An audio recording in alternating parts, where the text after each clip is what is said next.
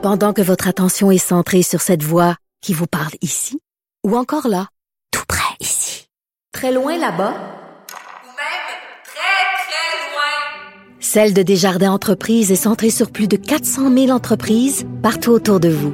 Depuis plus de 120 ans, nos équipes dédiées accompagnent les entrepreneurs d'ici à chaque étape pour qu'ils puissent rester centrés sur ce qui compte, la croissance de leur entreprise.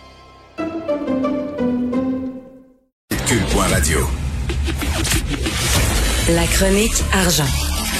Une vision des finances pas comme les autres. Alors, Yves Daou, directeur de la section argent du Journal de Montréal, Journal de Québec. Yves, je sais que tu veux me parler euh, du euh, texte de la chronique de Michel Gérard sur l'économie du Québec, mais avant, avant, parle-moi de cette histoire-là de Elizabeth Holmes.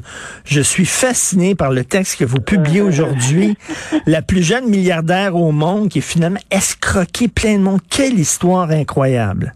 Raconte-nous ça. Euh, moi, en fait, l'idée, c'est que moi, je suis ça un peu depuis un bout de temps parce que c'est, c'est là, c'est nouveau parce que c'est le, c'est le, c'est le procès qui est débuté.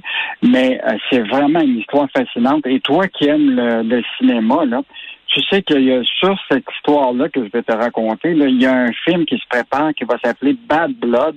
Et c'est Jennifer Lawrence qui va jouer le rôle de Elizabeth Holmes. Pour vrai? Et Elisa- ouais.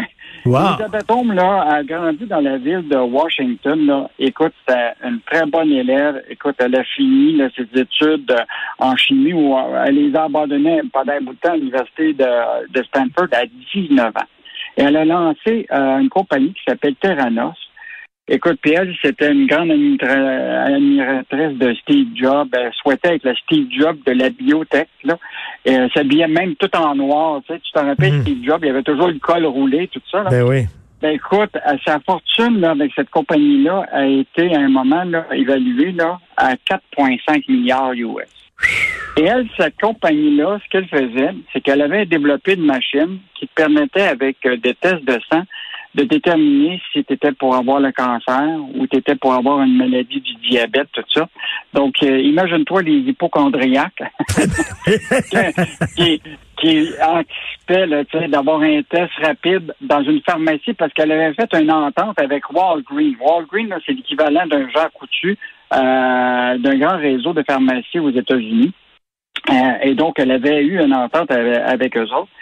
Et là, imagine-toi, à partir d'une enquête qui a été faite par le Wall Street Journal, ils se sont aperçus que ces machines-là, là, ça marchait même pas, que ça donnait pas les bons résultats de, de tests sanguins, puis que c'était vraiment un arnaque. Et là, évidemment, là, écoute, il y avait eu des investisseurs importants là-dedans. Écoute, tu avais eu Rupert Murdoch, qui avait mis de l'argent là-dedans.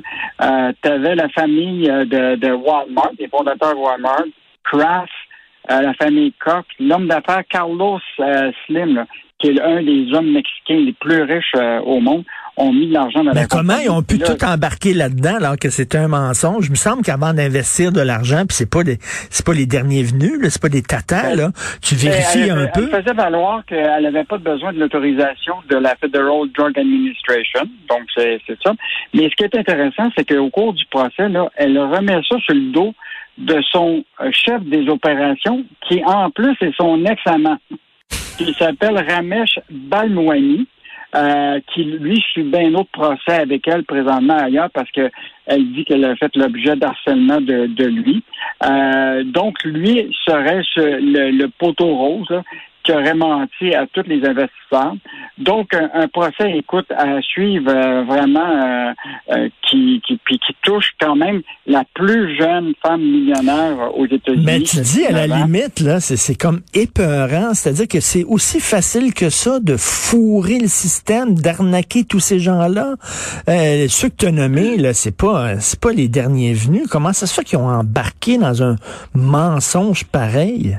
Ben, écoute, il y a, il y a, il y a cette, cette- tu sais, c'est pas nouveau aux États-Unis. Tu as eu le gars de WeWork, je sais pas si tu te rappelles, euh, de ce, de cet entrepreneur-là qui faisait des- ce qu'on appelle des, du travail collaboratif. Lui achetait des immeubles, puis il permettait à des gens après ça de louer ces affaires-là, et qui a joué avec les chiffres, puis il a été poursuivi, il est obligé de, de re- redonner des millions de, de, de dollars.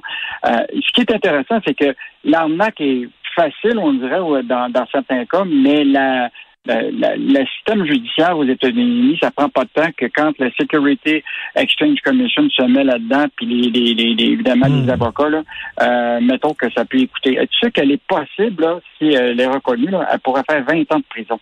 Écoute, eh, c'est incroyable. Cette histoire-là a inspiré un livre, un documentaire, un balado, une série télévisée et là, effectivement, un film Bad Blood avec Jennifer Lawrence. Donc, euh, allez... Ah, rappelle-toi aussi de Martha Stewart, là, qui, euh, qui s'était retrouvée, elle aussi, quand elle avait acheté des, elle fait des délits il y a quelques années, qui avait dû faire de la prison. c'est la seule qui vendait des plats de cuisine, s'est retrouvée dans, dans, dans une cellule. Souviens-toi aussi, il y a plusieurs, plusieurs, plusieurs années de ça, il y a des chercheurs qui disaient avoir trouvé la recette de la fusion à froid, c'est-à-dire de, de, produire de l'énergie en quantité phénoménale, presque infinie, sans que ça chauffe. Et ça fait même la page couverture du Time Magazine, alors que c'était faux. C'était un mensonge de A à Z. Mais des fois, c'est tellement beau que tu veux y croire. Tu veux y croire, mm-hmm. puis là, tu deviens ben, aveuglé. Ben, le gain du profit, hein? hein? le goût de faire de l'argent rapidement. Euh, donc, on revient bien sûr sur ce texte, cette chronique de Michel Gérard ce week-end sur euh, l'état de santé de l'économie du Québec. Donc, euh, est-ce qu'on va bien? Ben, euh, écoute, ce week-end, évidemment, c'était la fête du travail. Moi, j'ai parlé à beaucoup de gens, puis les gens se posent la question, c'est, écoute, hein, comment on se compare depuis le début euh, de, de la de la de, de, la, post-pandémie, mais depuis la, le départ de la pandémie en mars 2020.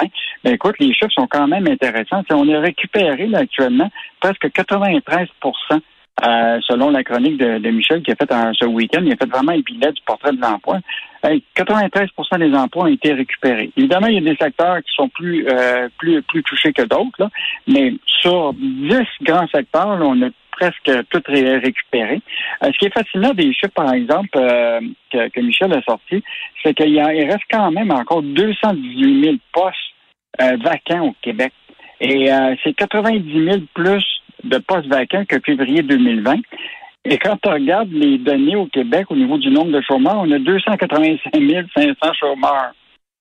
Ça fait que euh, y a comme il y a des postes vacants, mais on a encore des ben oui. 285 000 euh, chômeurs. Fait qu'il y en a beaucoup qui disent ben, peut-être la fin de la de l'aide là, euh, des subventions salariales puis de la, la PCURE là, de, de, de, au niveau de l'assurance emploi va terminer, que peut-être que ça, ça va se, se, régler. Mais tu sais, quand tu regardes ça, là, ça illustre l'ombre au tableau de ce qui s'en vient, qui est la fameuse pénurie dans, de, de main-d'œuvre. Et je sais pas si tu as lu notre histoire ce matin de Francis Alain dans le journal, de ce ben oui, ben tu sais, c'est justement, tu sais, quand il y a une pénurie de main-d'œuvre, il faut se tourner vers l'immigration. On n'a pas le choix. Comme tu dis, il y a des Québécois ici qui sont ici, qui préfèrent être sur le chômage que faire certains jobs. Ben là, on n'a pas le choix. Heureusement qu'il va y avoir des immigrants pour les faire, ces jobs-là. Écoute, c'est vraiment une histoire incroyable. Lui, là, c'est un garagiste de Sainte-Julie. Écoute, ça fait 20 ans qu'il est au Québec, qui vient de l'Afghanistan. Et là, présentement, là, lui, il cherche cinq mécaniciens, des bosseleurs puis peintres euh, depuis un bout de temps. Il n'en trouve pas. Il va sur le marketplace, qui Kijiji, les sites d'emploi du gouvernement. Rien il fait. Écoute, il n'y a aucun CV. Et là, écoute, il s'est dit, ben écoute, euh, je vais penser à mon pays d'origine. Et imagine-toi, il est en contact avec euh, des gens, trois connaissances. Écoute, c'est trois jeunes Tafari, Safi et Ataïe. Puis euh, il voudrait les ramener. Actuellement, évidemment, tu sais que c'est l'enfer en, Afghanistan actuellement. Et ces trois jeunes-là, là, depuis l'âge de 15 ans, là, depuis l'âge de 14 ans, l'autre 10 ans, écoute, c'est des spécialistes de mécanique. Écoute, l'un, là, qui est spécialisé dans les voitures japonaises. Il y en a un autre, là, qui est spécialiste, justement, dans les moteurs de voitures. Puis l'autre qui est super bon en peinture euh, pour les voitures parce que tu sais très bien que dans ces pays-là, obtenir des pièces, tout ça, fait que tu, dois, être vraiment ingénieux. Alors donc, ils tentent euh, euh, par tous les moyens d'aider ces trois jeunes-là à être capables de venir au Canada. Bon, on sait très bien que ça sera peut-être ça sera pas facile, mais ça montre très, très bien là, que l'ombre au tableau pour le Québec, ça va être la pénurie de main-d'œuvre. Ça n'a pas de bon sens. C'est comme si on se dit, ah, il y a des jobs, moi, je me, je, m'abaisserai pas à faire ces jobs-là, là. C'est pas, j'étais un Québécois, moi, là. Je ferais pas ça, ce job-là. C'est des jobs d'immigrants. Non, ça n'a pas de sens que, que des gens comme ça qui, il y a, il y a des emplois mais ils veulent pas, ça leur tente pas. Je sais pas si c'est parce que c'est à cause de la PCU, c'est à cause de la PCU qui a rendu les gens paresseux, je sais pas. C'est la grosse contradiction actuellement avec nos politiciens. Les politiciens nous promettent de créer des jobs. On n'est même pas capable actuellement de combler les jobs qui sont vacants. Alors, c'est une très bonne histoire d'ailleurs qui fait la première page du journal de Montréal. Il veut à son tour changer des vies. Merci beaucoup. Bonne journée, Yves. Hey, à demain. Salut. Bye.